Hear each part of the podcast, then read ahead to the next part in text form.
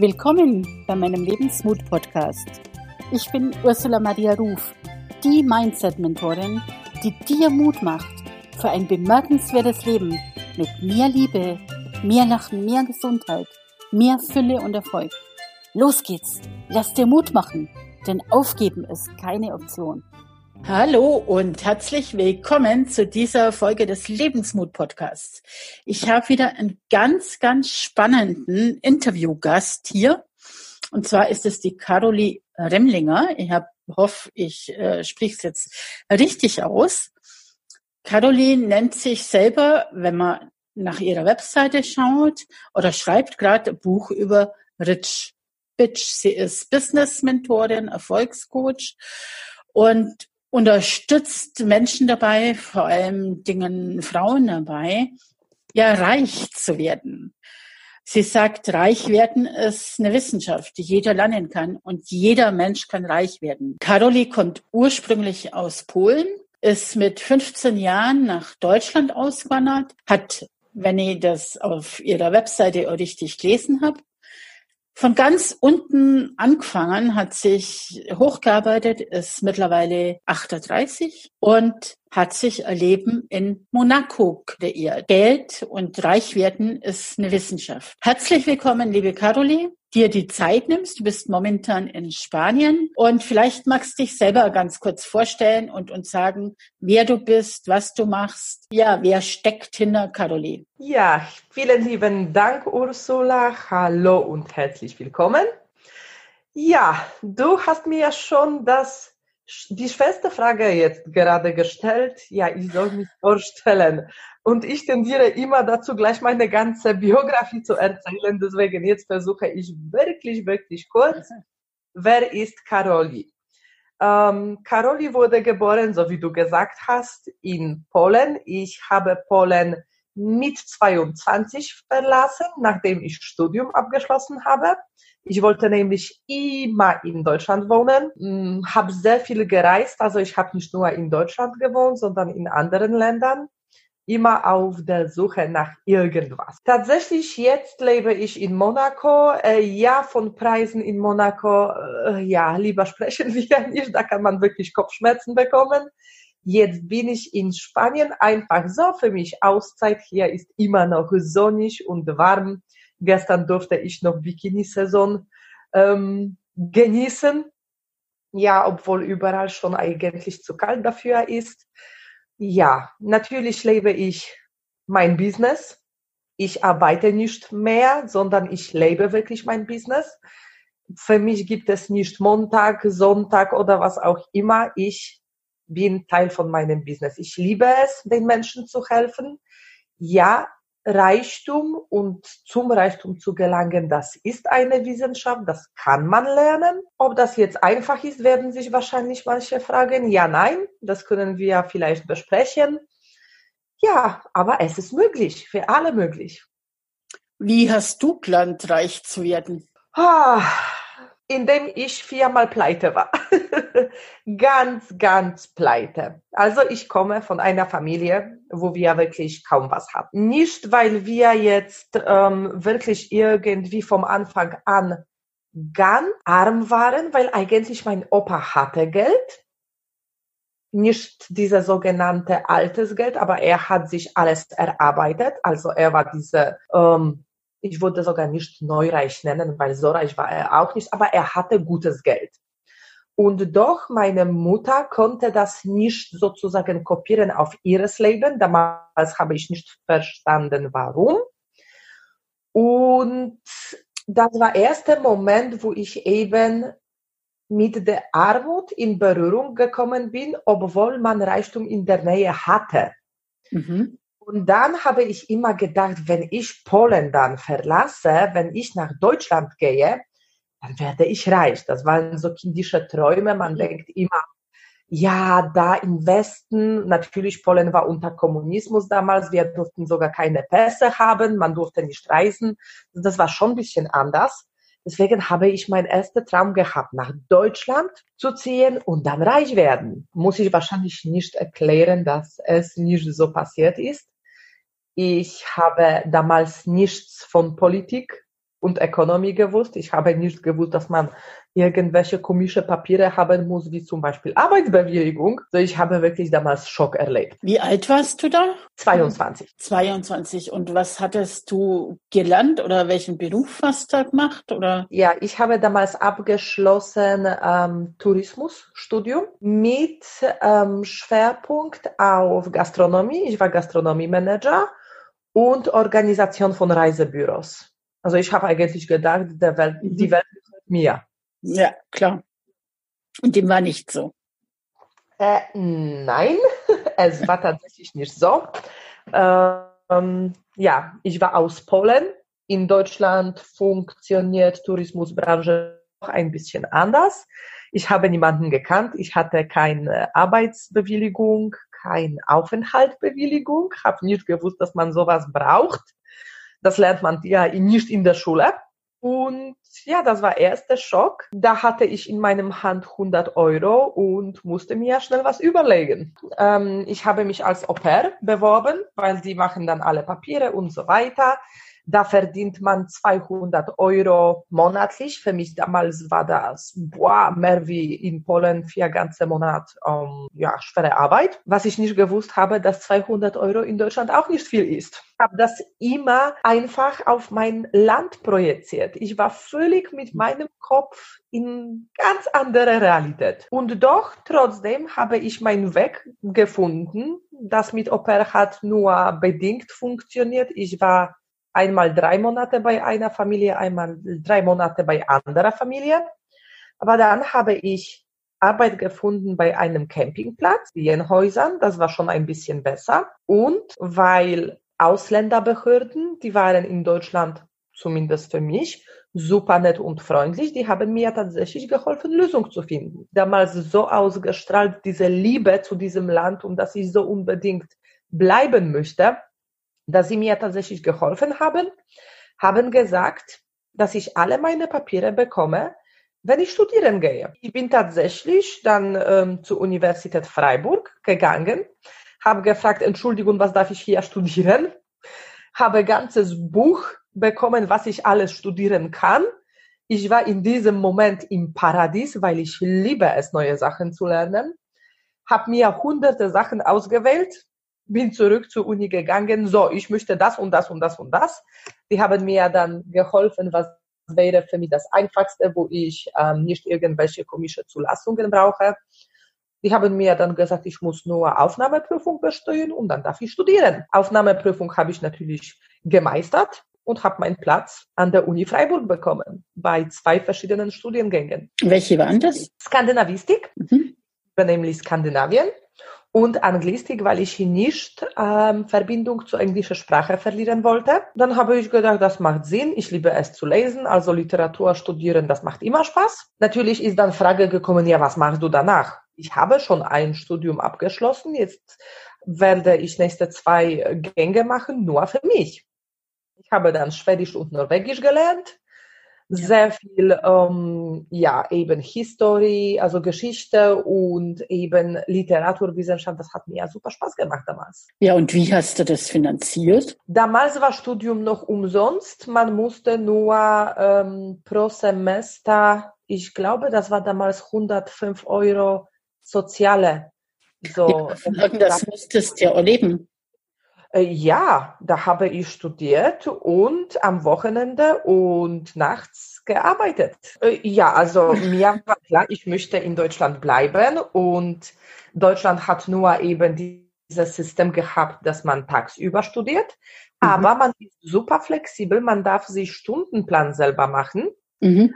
Was habe ich gemacht? Ich habe immer so meinen Studienplan mir gemacht, dass ich Dienstag Mittwoch und Donnerstag von 8 Uhr früh bis 8 Uhr abends an der Uni bin, aber habe Freitag und Montag frei, dass ich auch vielleicht so arbeiten kann. Und tatsächlich meistens hat das so funktioniert und ich habe immer irgendwelche Putzstellen gehabt, in Restaurants gejobbt, viele verschiedene Sachen. Und dann habe ich eben auf das Geschmack von 400, 500 Euro monatlich bin ich dann gekommen und das hat gereicht. Für meine Wohnung, für ein bisschen Essen. Damals brauchte man natürlich Regiokarte, also ich musste mich ja bewegen mit dem Zug. Und das Leben war, ähm, sagen wir, schön, wenn man keine Träume hat. Aber ich hatte weitere Träume, ja.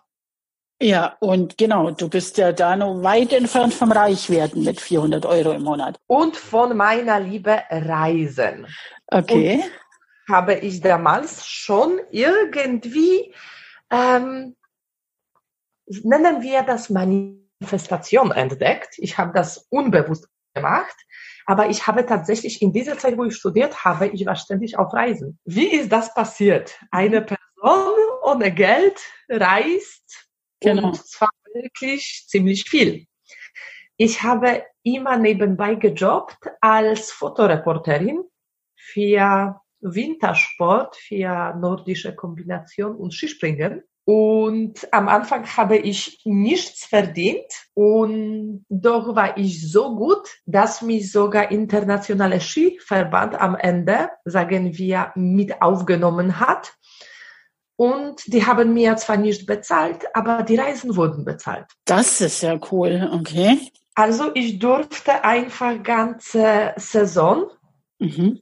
Reisen und Flugtickets und dann äh, Hotels, die waren bezahlt. Und du hattest wahrscheinlich oh, jede Menge Kontakte, die du da knüpfen konntest, oder? Damals habe ich noch nicht verstanden, wie sehr wichtig Kontakte sind. Einfach meine ähm, Arbeit aus dem Herzen gemacht, weil ich Fotografie auch sehr liebe. Und das habe ich ein bisschen unterschätzt, dass vielleicht ähm, die Kontakte, die dort sind, könnten mir irgendwo anders helfen. Von daher, als ich aufgehört habe wegen meinem Ehemann, der okay. war nicht damit einverstanden, dass ich so viele reise mhm. und nur mit den Männern arbeite. Ähm, dann natürlich habe ich die alle Kontakte verloren. Okay. Ja, aber wie das man halt so macht, ähm, ich konnte mich so nach und nach bisschen finanziell aufpeppen. Hier äh, war Buchung für ein Interview, was ich gemacht habe. Hier wollte jemand Foto kaufen, was ich gemacht habe und so weiter und so fort. Also das Geld hat angefangen zu wachsen auf meinem Konto. Das hat Spaß gemacht. Und dann habe ich ganz mutige Entscheidung getroffen, habe mich entschieden, ich möchte nach Skandinavien ein Austauschjahr. Aber da warst du schon verheiratet. Oder noch nicht? Nein, noch nicht. Da okay. war ich noch nicht. Das war so ein bisschen inzwischen. Also ich war Fotografin sieben Jahre lang. Und ähm, ja, nachdem ich mich entschieden habe, doch nach Skandinavien zu gehen, weil das war meine Liebe, da waren Männer überhaupt noch nicht ähm, in meinem Leben. Also ich war so beschäftigt, eben mein Leben irgendwie auf die Reihe zu kriegen. Ich wollte einfach nach Skandinavien, weil ich gedacht habe, ja, Dort gibt es andere Leute, vielleicht ist dort einfacher. Und dann habe ich entschieden, dass es doch viel besser, wenn ich mit meinem Uni gehe, dann bin ich nicht alleine, falls irgendwas schief läuft. Habe mich entschieden, dann gehe ich hin. Dann habe ich zweite Schock erlebt. Aha, und was war das? Schweden ist ganz teuer. Das stimmt. Aber das wusstest du nicht. Nein, schon wieder habe ich mich nicht vorbereitet. Also ich war immer irgendwie so in meinen, sagen wir, Träumen, meine Liebe, meinen Verlangen nach irgendwas, dass ich nie diese, sagen wir, diese Realität in Aufführungszeichen nie irgendwie gecheckt. Und dann natürlich, ähm, ja, stand ich da, habe gedacht, ja, mein Uni hat mir damals 500 Euro angeboten ja, das muss ja reichen. Äh, hat nicht gereicht. Also ich war schon wieder auf Null. Sehr schnell das Geld, was ich mir ein bisschen gespart habe von meinen Fotos und so weiter, das war auch weg. Aber ich habe das weiter gemacht.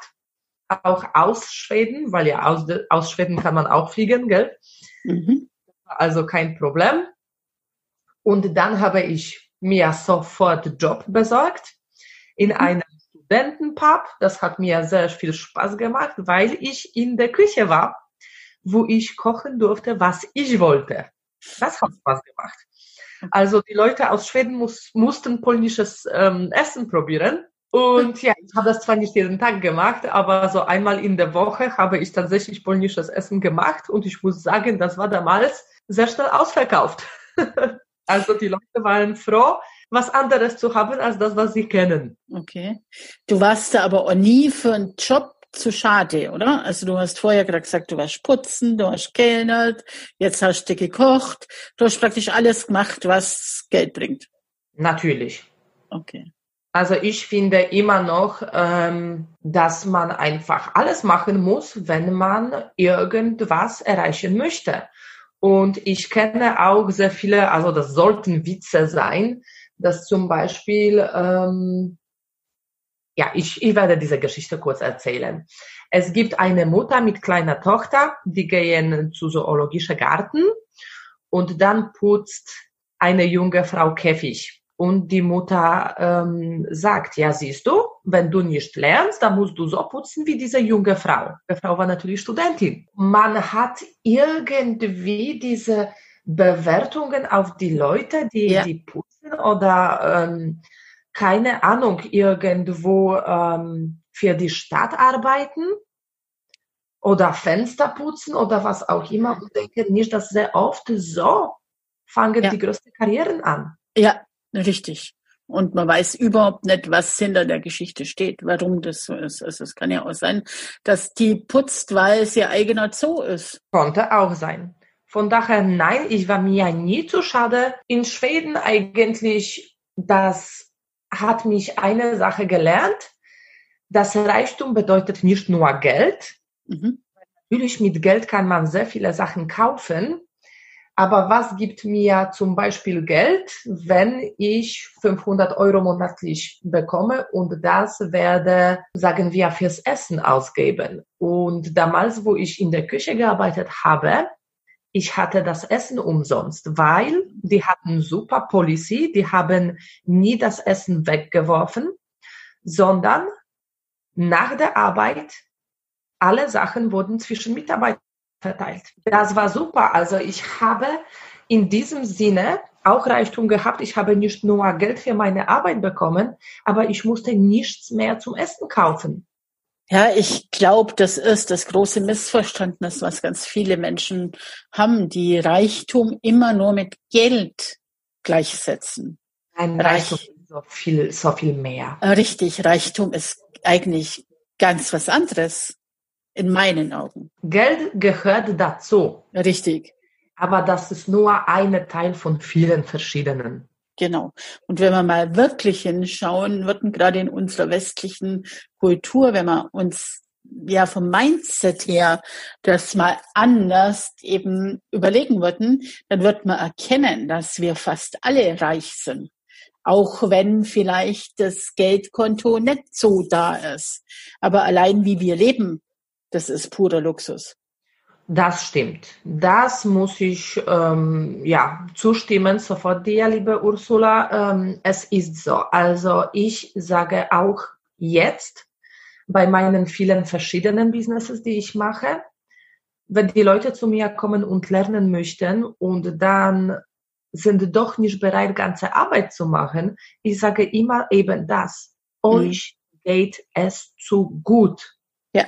Man hat Unterstützung von der Stadt, Hartz IV, RAF, was auch immer, abhängig davon, in welchem Land. Ähm, Leute, so geht das nicht. Ich durfte nie auf solche Sachen zugreifen, weil ich mhm. eben von Land zu Land ähm, gereist bin. Ich gehöre nicht zu diesen Ländern in diesem Sinne. Und vielleicht deswegen war ich immer bereit, auf den eigenen Beinen zu stehen und nach Lösungen zu suchen. Und zwar nicht, ich saß und ich habe gejammert und ich muss Lösungen suchen, sondern das war selbstverständlich. Das gleiche war auch, wo ich zurück nach Deutschland gekommen bin, aus Schweden. Ich wollte in Schweden unbedingt bleiben, aber leider ähm, Universität hatte ein bisschen andere Abschluss, deswegen haben die gesagt, nein, diese letzten zwei Semester musst du bei deinem ähm, also bei deinem Dozent machen und an deinem Uni. Also ich musste nach Deutschland zurückkommen. Aber ich hatte in Deutschland nichts mehr. Ich hatte keine Wohnung und gar nichts, weil ich, ja, ich musste meine Wohnung aufgeben. Ich konnte nicht Wohnung in Deutschland und in Schweden bezahlen. Also ich musste damals nochmal von vorne anfangen. Mhm. War sogar, ich habe weiter gejammert. Ich war für, ich glaube, drei oder vier Wochen bei einer Freundin, solange ich ähm, meine neue Wohnung gefunden habe. Und wenn ich Wohnung sage, meine ich natürlich Einzimmerwohnung. Mhm nicht größer als 13 Quadratmeter. Mhm. Dann sofort irgendwelche Putzstellen, sofort Restaurants. Mhm. Da, da nimmt man einfach irgendwelche Anzeige, Zeitschrift und man sitzt zwei, drei Stunden lang, man liest alles durch und dann telefoniert man wie bekloppt. Und dann gibt es nicht irgendwelche Überlegungen, ja, kann ich das jetzt machen? Und wenn das nicht klappt, nein, da weiß man, man hat keine andere Wahl und das ist der Weg. Also könnte man einfach auch mal sagen, du hast im Grunde genommen von Anfang an immer die Verantwortung für dich selber übernommen. Du hast nicht abgeschoben an irgendwelchen Staat, an irgendwelche Hilfen, sondern du hast die Ärmel hochkrempelt und etwa was getan. Genau, ich hatte ja auch keine andere Wahl, weil meine Familie, so wie ich ähm, am Anfang gesagt habe, meine Mutter hatte gar kein Geld. Mhm. Und äh, mein Opa war damals schon ähm, auf die Rente gekommen und da hat ihm diese, ähm, wie sagt man das, Altersarmut erreicht. Mhm. Mhm. Das, was er früher hatte, Jetzt ist das Geld nicht jeden Monat neu gekommen, sondern er musste von Ersparnissen leben und die Ersparnisse waren nach fünf Jahren weg. Ja. Das war wirklich eine Riesenkatastrophe. Also ich konnte nicht Hilfe von meiner Familie annehmen. Ich konnte eben nicht zu irgendwelchen Arbeitslosen, keine Ahnung was gehen, weil ich polnische Pass hatte. Mhm. Mhm. Ja. Man, man macht immer das, was ja, irgendwie helfen kann. Ja. Und, und wie hast du es dann letztendlich geschafft, mehr Einkommen zu generieren? Ich durfte eben Studium abschließen. Mhm. Und in dieser Zeit habe ich eben meinen zukünftigen Mann kennengelernt. Und ähm, ich habe das, weil ich in Deutschland studiert habe, und damals war das auch einfacher mit ähm, Arbeitsbewilligung, habe ich einen normalen Job bekommen.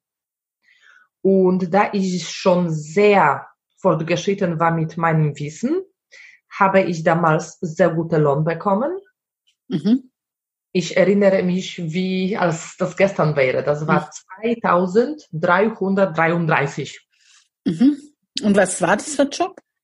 Ich habe damals angefangen, für Firma ABB zu arbeiten. Ähm, äh, das ist internationale Konzern, das so sagen wir ja ganz allgemein Strom macht. Ah, okay. Auch in der Schweiz bekannt. ASEA Brown Boveri, überall die großen roten Buchstaben. Ah ja, okay, jetzt weiß ich's. Ja. dort habe ich einfach ähm, eine Stelle bekommen als Dokumentspezialist, weil ich konnte, ich war super in Organisation und ich konnte Englisch und Deutsch. Also ich konnte die Dokumente auch übersetzen. Mhm. Und das war meine erste Stelle. Die Stelle war in Frankfurt auf einer Baustelle. Also ich habe in einem Container gearbeitet und so diese Security-Schuhe getragen und so weiter. Mhm. War mir egal. Ich hatte ein echtes Job. Damals war das für mich wie Weihnachten und keine Ahnung was zusammen. Ähm, da habe ich zum ersten Mal angefangen, das, sagen wir, größere Geld anzufassen. Mhm. Und eben mit meinem zukünftigen Ehemann zusammen war, haben wir beide gearbeitet, aber Ausgabe war nur eins, ja. Wir haben zusammen gewohnt, also es war nur eine Miete und das war viel einfacher. Mhm angefangen, mein Konto zu wachsen. Mhm. In einem Jahr habe ich es geschafft, fast 15.000 Euro auf die Seite zu bekommen. Also ich habe mhm. für uns, ähm, wie sagt man das, Flitterwochen auf Malediven ah. bezahlt. Ah ja, okay. Luxuriöse haben uns 12.000 damals gekostet. Ich habe das alles bezahlt. Mhm.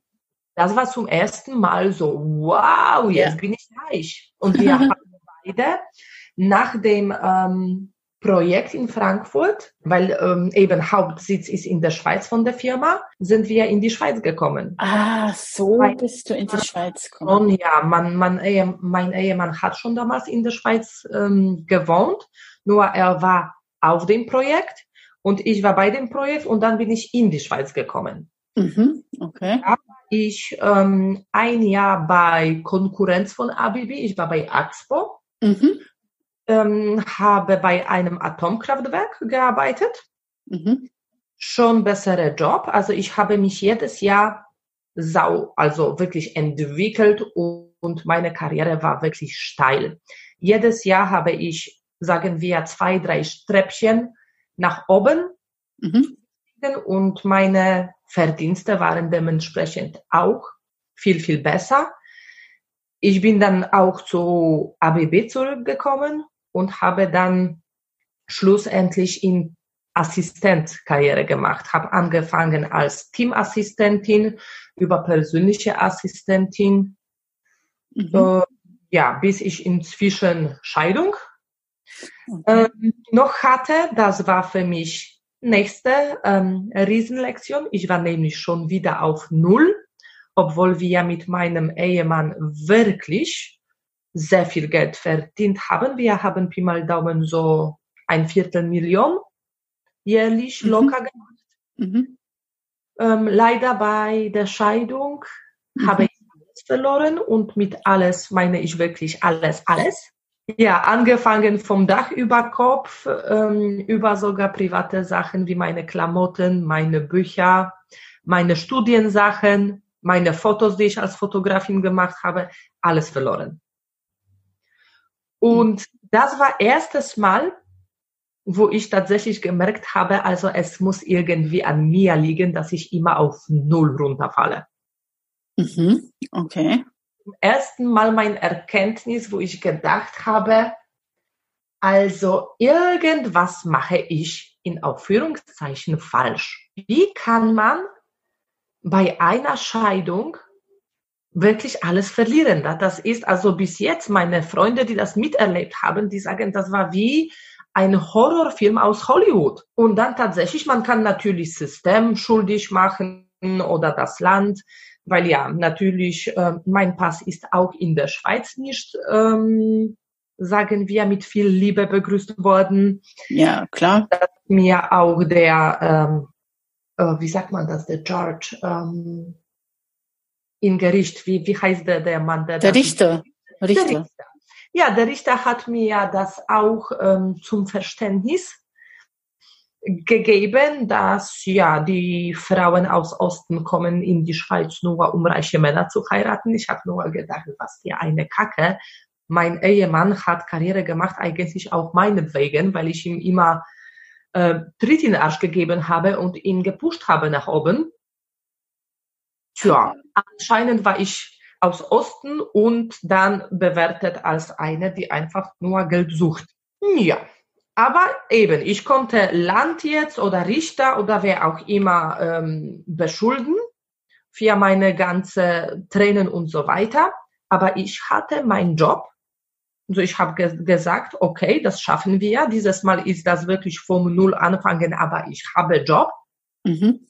Und ich habe damals irgendwie 6.500 verdient. War für mich nicht äh, super wenig, nicht super viel, aber eben, ich habe gewusst, es wird reichen. Mhm. Muss man dazu sagen, für unsere Zuhörer, Schweiz, und da ist anderes Money Mindset von Haus aus und 6.500 ist jetzt in der Schweiz äh, durchschnittlich, glaube ich. Genau. Also das reicht einfach für ruhiges Leben. Genau. Miete zu bezahlen, Essen, Benzin für das Auto und so weiter. Ja, aber eben, das war meine, dieser positive Gedanke. Ich war immer irgendwie an irgendwas Positives orientiert. Und ich habe mir gesagt, okay, ich habe jetzt gar nichts, aber ich habe meinen Job. Ich habe meine, nicht viele, aber doch Freunde. Ich bin nicht alleine. Mein Team auf meine Arbeit hat auch super reagiert. Mein Chef hat mir erlaubt, Wohnung zu suchen während Arbeitszeiten.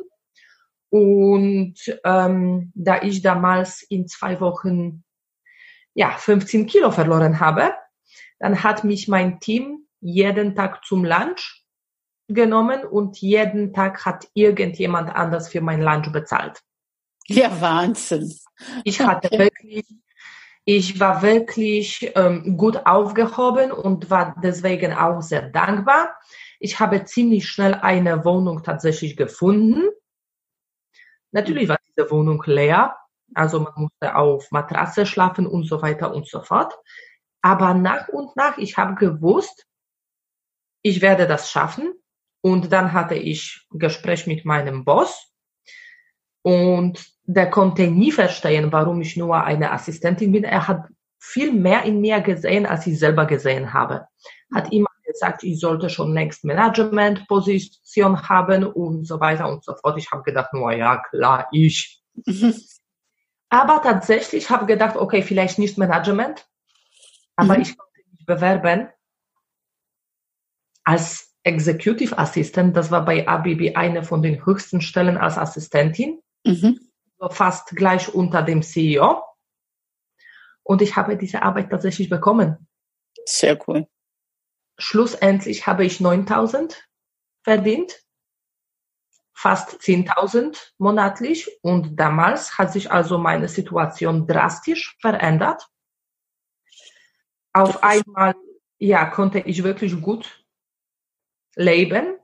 Mhm. Ich habe das Geld nicht irgendwie rausgeschmissen sofort, sondern eher eben, ich hatte ein bisschen Angst, dass irgendwas passieren könnte. Deswegen habe ich immer auf die Seite auch geschoben, aber damals habe ich auf Geschmack, bin ich auf Geschmack gekommen, auch eben Reisen, auch schöne Taschen, mhm. obwohl das natürlich auch während Ehe. Aber seit diesem Desaster, Horror, ähm, Scheidung, mhm. ich habe mir natürlich nichts mehr gekauft. Und hier war schon wieder diese Wow, mir geht es gut. Mhm. Mhm. Hat natürlich auch zweite Seite. Für dieses Geld habe ich auch dementsprechend gearbeitet. Ja, klar. Und das waren manchmal 20 Stunden am Tag. Mhm. Ich habe manchmal wirklich ähm, ganz bittere Witze gemacht, dass ich eigentlich Miete bezahlen sollte, weil ich nicht mehr in meiner Wohnung gewohnt habe. Mhm. bloß nur in der Arbeit. Ja. Und, Und viel unterwegs dann auch geschäftlich? Leider nicht. Wenn ich zumindest noch reisen könnte, das wurde mir zwar versprochen, aber ABB war damals auch ein bisschen noch in Änderung. Sehr viele ähm, Abteilungen wurden ganz gestrichen und sehr viele Leute haben Arbeit verloren. Also ähm, Assistentin leider war natürlich eine mhm. Position, wo man natürlich die alle Goodies gestrichen hat. Mhm. Also auf einmal wurde von diesen allen Reisen, ich bin nur während drei Jahren einmal gereist und zwar nach Spanien, nach Cordoba und das war's. Okay. Und jetzt machen wir mal einen ganz kurzen Switch, weil äh, die Zeit rennt. Wie bist du nach Monaco, Monaco gekommen? Ja, ich habe drei Jahre auf dieser Stelle gearbeitet und ich war einfach so tot. Ich hatte keine Ferien drei Jahre lang. Körper einfach angefangen hat zu streiken. Ich wurde sehr krank und inzwischen habe ich mir einmal gegönnt, tatsächlich Besuch nach Monaco. Ich wollte immer Monaco sehen, weil man, man natürlich hört so viele Sachen. Als ich dort gekommen bin, ich habe gesagt, das ist es. Das ist meine, meine Gegend. Ich will hier bleiben. Mhm. Und ich war besessen von, von dieser Gedanke. Und damals zum ersten Mal habe ich auch Bob Proctor gesehen und mhm. habe oh, was für ein netter alter Mann und er redet was vom Mindset und sie Sachen kreieren, alles bekommen, was man möchte. Also ich wurde wie besessen von meinen zwei neuen Sachen. Erste Sache war, ich möchte nach Monaco ziehen. Und zweite Sache war, ich möchte verstehen, wovon der alte Mann spricht. Und tatsächlich, ich habe während dieser schweren Arbeit angefangen bei Bob Proctor zu studieren, habe mir ähm, über ein Jahr Jahres, Jahresstudium bei ihm mhm. gebucht und habe eben gelernt, dass wir sowas wie Unterbewusstsein haben, dass es sowas eben wie Manifestieren gibt, mhm. dass es sowas wie Mindset gibt. Und das hat mir auf einmal alle Antworten gegeben auf meine alle Sachen, die ich mir selber durch mein Leben kreiert mhm. habe. Mhm. Und tatsächlich drei Jahre später, also ich wurde sehr krank. Ich habe natürlich Arbeit verloren, weil in der Schweiz, wenn man krank ist, verliert man halt die Arbeit was nicht so wirklich logisch ist, aber so ist das. Man muss das einfach so annehmen, wie es ist. Und dann habe ich gedacht, okay, jetzt tatsächlich hält mich nichts mehr mit mhm. meinem Leben. Und wo ich mich ein bisschen besser gefühlt habe, nach einem halben Jahr im Bett, habe ich die Entscheidung getroffen und tatsächlich habe ganzes Geld ausgegeben, weil ich musste ja äh, sechs Monate von meinen Ersparnissen leben. Ich konnte nicht arbeiten, ich war nur im Bett, mhm. wirklich krank. Dementsprechend hat mir auch das gezeigt, dass meine große Lohn und meine Ersparnisse leider nicht so viel waren. Wenn da auf einmal nichts reinkommt, ja, dann habe ich letztes Geld genommen in einfach Umzugfirma. Erste zwei ähm, Mieten bezahlt und habe gedacht, ja, Universum wird schon mir den Weg zeigen. Und ja, kann man in Monaco so einfach äh, was mieten, ohne Job und so weiter? Kann man nicht, aber man kann sich das manifestieren. ja, aber du sagst ja, du hast direkte Wohnung gehabt oder wie funktioniert sowas? Nein, ich habe das einfach mir so, ich habe seit diesem Moment wirklich mir alles manifestiert im Sinne, auch wenn die Leute sagen, es ist nicht möglich, ich sage, das ist deine Realität, für mich ist alles möglich. Mhm. Ähm, da ich seit meinem ersten Besuch in Monaco bis zu diesem Moment, wo ich dorthin umgezogen bin, ich habe sehr viele Freunde gewonnen. Ah, okay. Und natürlich, wo ich das Wunsch in die Universum geschickt habe, dass ich Wohnung eben brauchen werde, tatsächlich habe ich Hilfe bekommen. Ein Freund hat einen Freund mhm. gekauft und seine Tochter hatte dann eine freie Wohnung.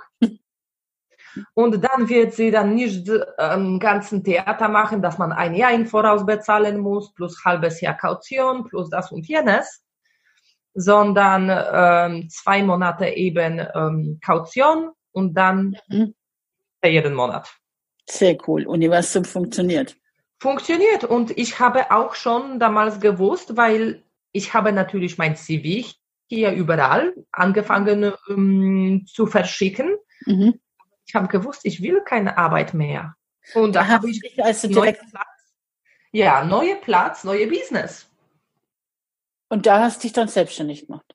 Genau. Natürlich alle haben gesagt, ja, aber mit dem Business kannst du nicht gleich Geld verdienen. Wie wirst du das machen? Schon wieder, das ist deine Realität. Mhm.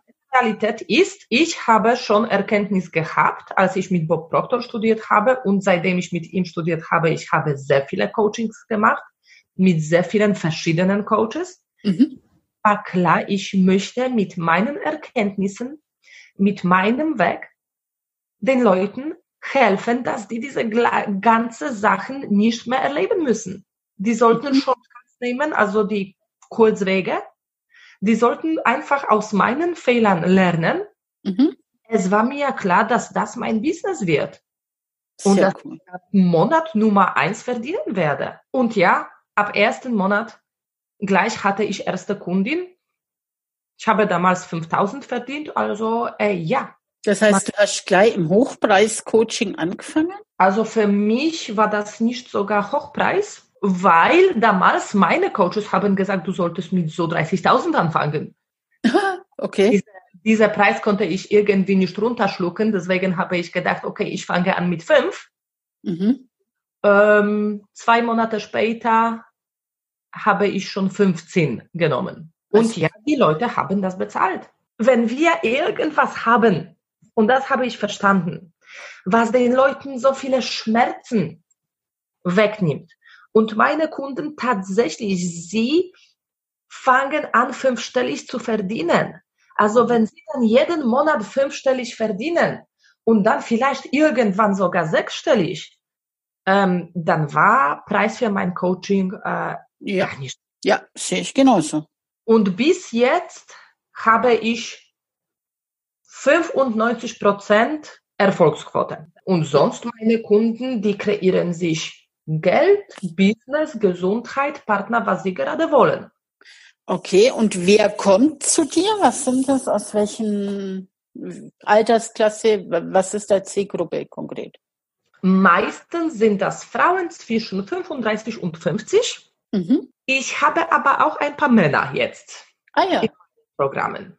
Ja, okay. weil die haben zu mir gekommen und haben gesagt, aber weißt du was? Geld machen möchten auch die Männer. Genau. Ich habe gesagt, ja, natürlich. Geld machen möchten auch die Männer. Bist du aber Mann genug? Von der und, Frau? Ja, um von einer Frau zu lernen. Ich werde dir nämlich Arschtritte verpassen. Sehr cool. Es ist nur spannend, weil wir haben in etwa die gleiche Zielgruppe und auch bei mir kommen in letzter Zeit gehäuft Männer. Sehr schön. Nicht mehr irgendwie ähm, komisch oder irgendwie unmännlich, sagen wir ja so, dass die Männer auch von Frauen lernen möchten. Was verstehst du unter Lebensmut, Caroline? Huh, unter Lebensmut, was verstehe ich? Also ich verstehe das persönlich so, dass wenn wir irgendwas wollen, dass wenn wir sogenannte gutes Leben wollen, dann sollen wir uns immer trauen. Und man muss nicht blöde Sachen machen, wie jetzt keine Ahnung vom Flugzeug rausspringen, sondern eben schauen, was bringt mich näher an mein Ziel. Und auch wenn das Putzen ist kurzfristig, Mut zu haben, es zu machen. Wenn man nicht glücklich ist in einem Platz, diesen Platz verlassen, ohne sich hinter zu fragen, ja, und wenn das Schiff läuft. Immer diesen Mut zu haben, diesen nächsten Schritt zu gehen. Weil wenn wir auf dem gleichen Platz bleiben, das Leben geht weiter. Also automatisch, wir bleiben nicht in unserem alten Platz, sondern wir gehen sozusagen rückwärts. Das Leben wird immer schlimmer in diesem Sinne. Richtig, also ist nur witzig, ich habe die genau die letzte Podcast-Folge geht genau zu dem Thema. Also wenn du dir keine Ziele setzt, nicht weitergehst, dann ist einfach Rückschritt da und ähm, ja, du schläfst in deinem Leben ein. Genau, weil Leben jeden Tag passiert. So ist es. Die Sache ist, kreiere ich mir schönen Tag morgen oder unschönen? Genau. Das ist eine Entscheidungssache. Und ich habe sehr oft gehört, ja, aber ich kann doch nicht in andere Land, weil ich habe nicht das, ich kenne dort keine Leute. Äh, nein, du wirst die Leute kennenlernen. Geht nur um dich. Was willst du? So meine Kunden zum Beispiel immer am Anfang. Ich werde sie nicht weiter machen lassen, nächste Lektion, bis sie nicht selber wissen, was sie wirklich wollen. Ja klar, wenn die nicht wissen, was sie wollen, wo wollen sie hin? Also sehr oft, die, die sagen mir, dass sie wollen bessere Leben, das und jenes, aber die, die trauen sich nicht und da braucht man auch Lebensmut, die trauen sich sogar nicht mehr zu träumen. Ja, die, weil sie selber nicht mal dran glauben, an ihre Ziele, dass ja. sie die erreichen können. Weil sie dann auch sich sofort limitieren mit dieser ja. Realität, was wir hier haben. Genau. Ja, ich habe nicht so viel Geld, dass ich jetzt in andere Land umziehe.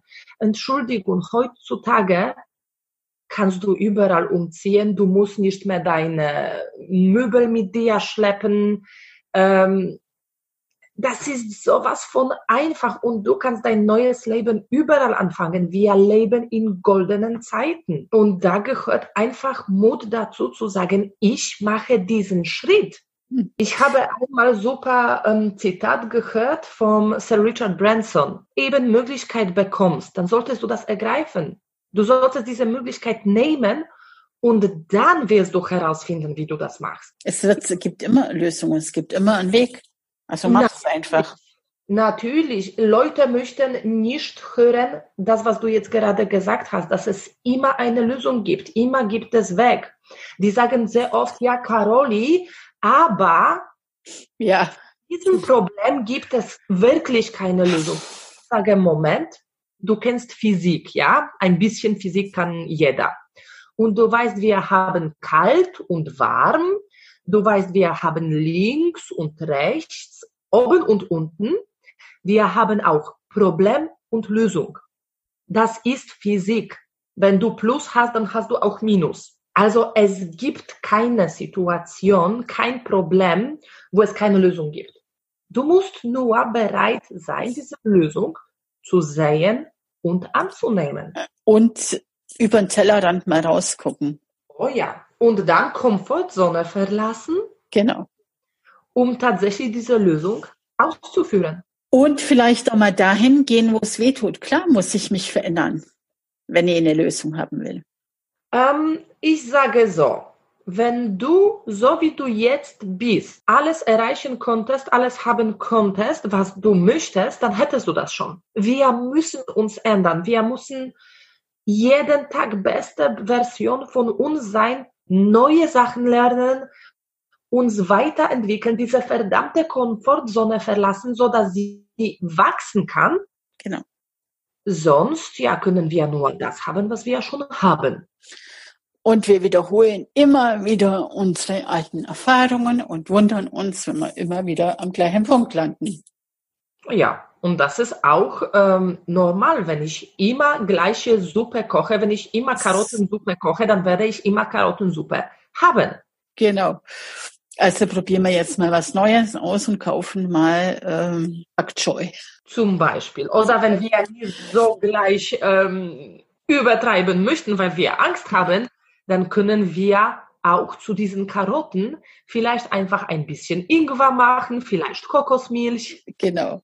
Und schauen, oh, da kann man ein bisschen verändern und schon hat man was anderes. Caroli, wenn du jetzt mal dein bisheriges Leben, wenn du bist ja noch jung, du hast ja dein Leben eigentlich noch vor dir. Aber wenn du das mal so reflektieren lässt nochmal, wann warst du oder was war in deinem Privatleben die mutigste Entscheidung, wo du weit aus deiner Komfortzone rausgegangen bist? Ähm, das waren zwei Momente.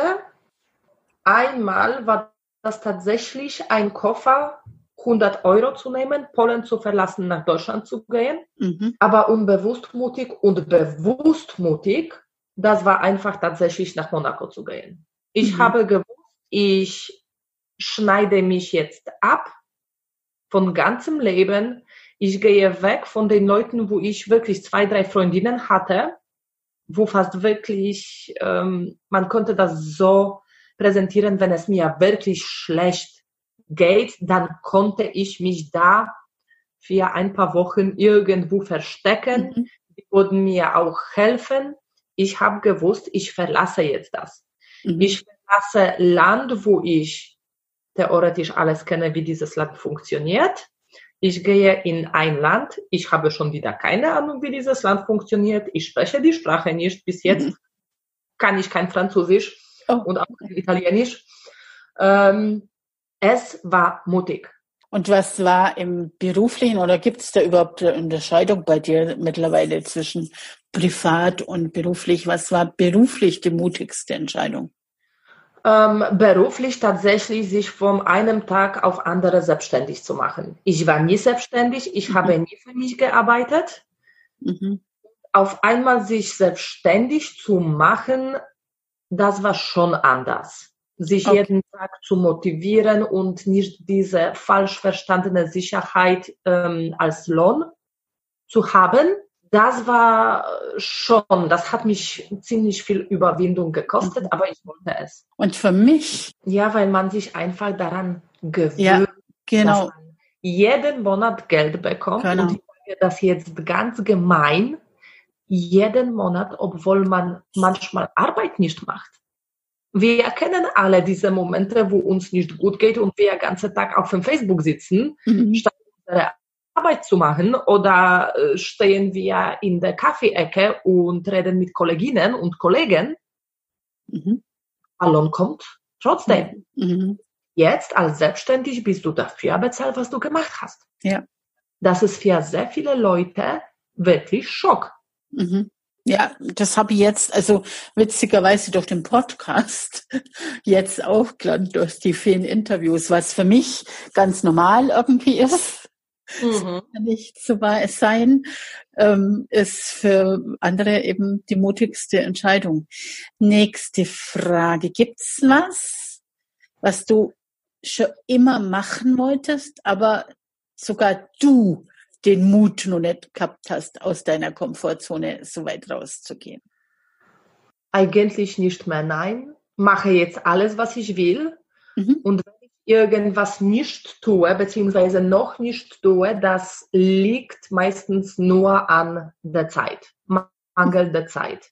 Okay. Weil ich nehme immer viel zu viel auf mich. Ich wollte dieses Jahr ähm, Heli-Flugschein machen. Mhm. Und das tatsächlich habe ich noch nicht gemacht, nicht weil ich keine Mut hatte, sondern eben ich hatte keine Zeit. mein Buch hat mich einfach so verschluckt. Okay. Ja, und meine neuen Programme und ja, ich mache auch andere Projekte, mhm. die mit meinem Business nichts zu tun haben. Mhm. Von Nein, nicht mehr. Ich presse mich wirklich jeden Tag aus der Komfortzone raus. Ich mache wirklich alles, wo ich merke, das bringt mich weiter und da gibt es auch keine Angst zu sagen, okay, jetzt gehe ich für einen Monat schon wieder in ein anderes Land, um mich zu erholen, wie jetzt in Spanien. Mhm. Und dann alle, ja, aber dann wirst du so viele ähm, Events verpassen in Monaco und du musst ja immer da präsent sein. Ich sage, nein, das ist schon wieder deine Realität. Mhm. Ich habe keine Angst, dass ich, sagen wir, meinen Status verliere. Mhm. Ich gehe woanders hin, weil ich möchte mich einfach ausruhen. Ja, aber dein Partner, ja, dein Partner muss das, mein Partner muss das verstehen. Es gibt ähm, Telefone, es gibt Videocalls, also es ist ja heute immer so, dass man aus der Welt ist, wenn man in einem anderen Land ist. Eben. Tickets kosten zwischen ähm, 20 und 50 Euro, also wovon reden wir? Lass uns eine kurze Mut-Quickie-Runde, so nenne ich das, machen. Das heißt, okay. ich stelle dir ein paar Fragen und ich bitte dich um kurze Antworten, so aus dem Bauch raus. Okay. Okay. Was sind deine drei wichtigsten Werte? Ähm, Freizeit, Reisen, Liebe. Was bedeutet Erfolg für dich? Alles zu machen, was ich will, wann ich will. Was sind deine drei größten Stärken? Organisation, Mut, Ausdauer. Dein Lieblingszitat oder Motto? Ähm, Habe ich gerade gesagt von Sir Richard Branson. Wenn mhm. du eine Möglichkeit bekommst, solltest du sie ergreifen und später herausfinden, wie du das machst. Was war der beste Rat, den du jemals bekommen hast? Von Sir Richard Branson, als ich ihn getroffen habe in Singapur. Hab keine Angst von den Fehlern. Mach Fehler, am Ende wird sowieso alles gut. Okay, sehr cooler Tipp. Hast du sowas wie ein Vorbild? Und wenn ja, wer ist das? Ja, ich habe mehrere Vorbilder. Das sind meistens eben die Businessleute wie Sir Richard Branson. Ich liebe Leute wie Bob Proctor, Tony Robbins. Die zeigen mir alles, was da noch möglich ist. Okay. Gibt es ein Buch, ein Film oder ein Lied, was du unseren Zuhörern empfehlen kannst? Oh mein Gott. ich lese sehr viel. Also alle Bücher von äh, Sir Richard Branson ähm, unbedingt für Anfänger. The Secret. Ja. Das ist der erste ähm, Schritt in diese ganze Materie. Und dann, ich liebe Geld, Bücher von ähm, Dr. Dane Here. Er hat mehrere davon. Ähm, stell dir vor, jetzt kommt eine längere Frage, gut aufpassen. Stell mhm. dir vor, du segelst mit einer Mannschaft, die jederzeit meutern könnte. Einfach aufs offene Meer. Du hast keine Garantie, auf Land zu treffen. Und dann kommt der Tag, an dem dir dein Koch mitteilt, dass genau die Hälfte aller Vorräte an Essen und Wasser verbraucht ist. Es ist der Moment, an dem du weißt, dass deine Vision nicht aufgeht und ihr alle vielleicht verhungern könntet.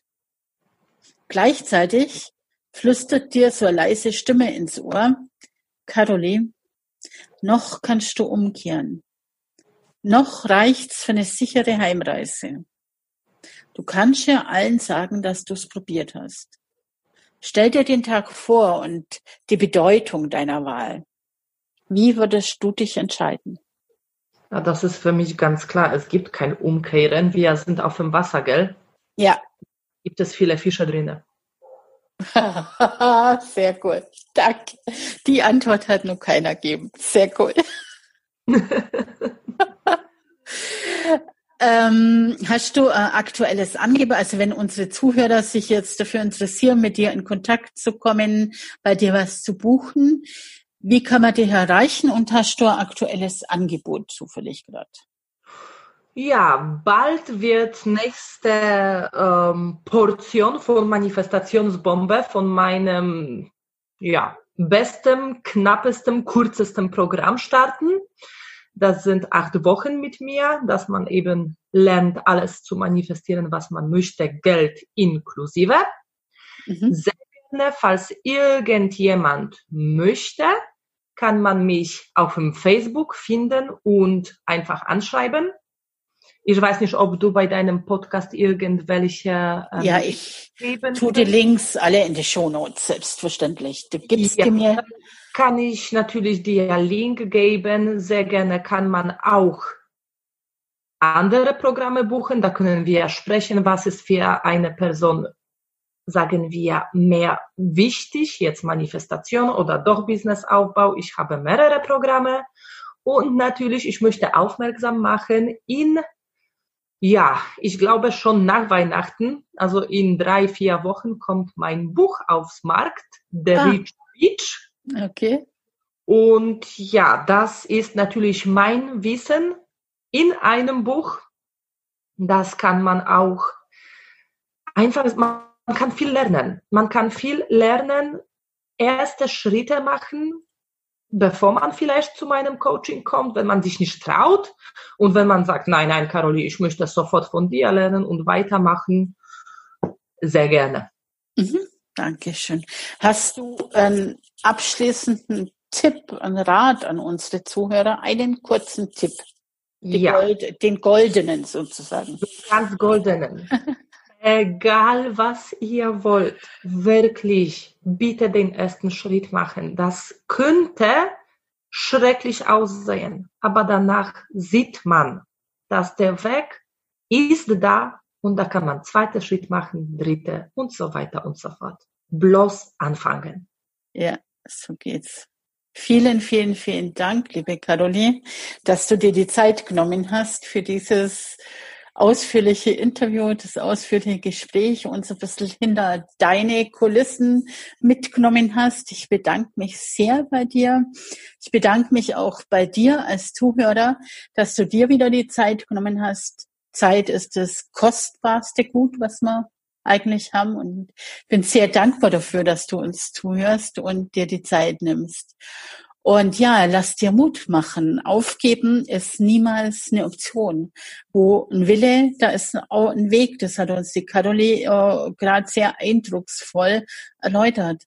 Ja, und jetzt heb Sorge um dem. Schau, dass es dir gut geht, denn du bist die wichtigste Person in deiner Welt. Und nur wenn es dir gut geht, geht es deinem Umfeld auch gut. Alles Liebe und tschüss. Bis zum nächsten Mal. Wenn der Podcast dir gefallen hat, freue ich mich total über deine positive Bewertung und natürlich auch über deine Kommentare. Mehr Informationen über mich bekommst du auf meiner Website unter ursulamariaruf.de. Tägliche Impulse und Inspirationen bekommst du auf Instagram und tägliches Live-Video auf Facebook. Und wenn du magst, Schreib mir gerne unter dem heutigen Mutimpuls auf Facebook oder Instagram. Du bekommst ganz sicher eine Antwort. Ich freue mich sehr drüber, dass du mir dein Vertrauen und deine Zeit schenkst. Und nun lass dir Mut machen. Aufgeben ist keine Option. Und wo ein Wille, da ein Weg. Wir hören uns in der nächsten Folge wieder und bis dahin heb Sorge um die. Oder auf Deutsch, schau, dass es dir gut geht. Denn du bist der wichtigste Mensch in deiner Welt. Und nur wenn es dir gut geht, geht es deinem Umfeld auch gut. Danke dir und bis bald.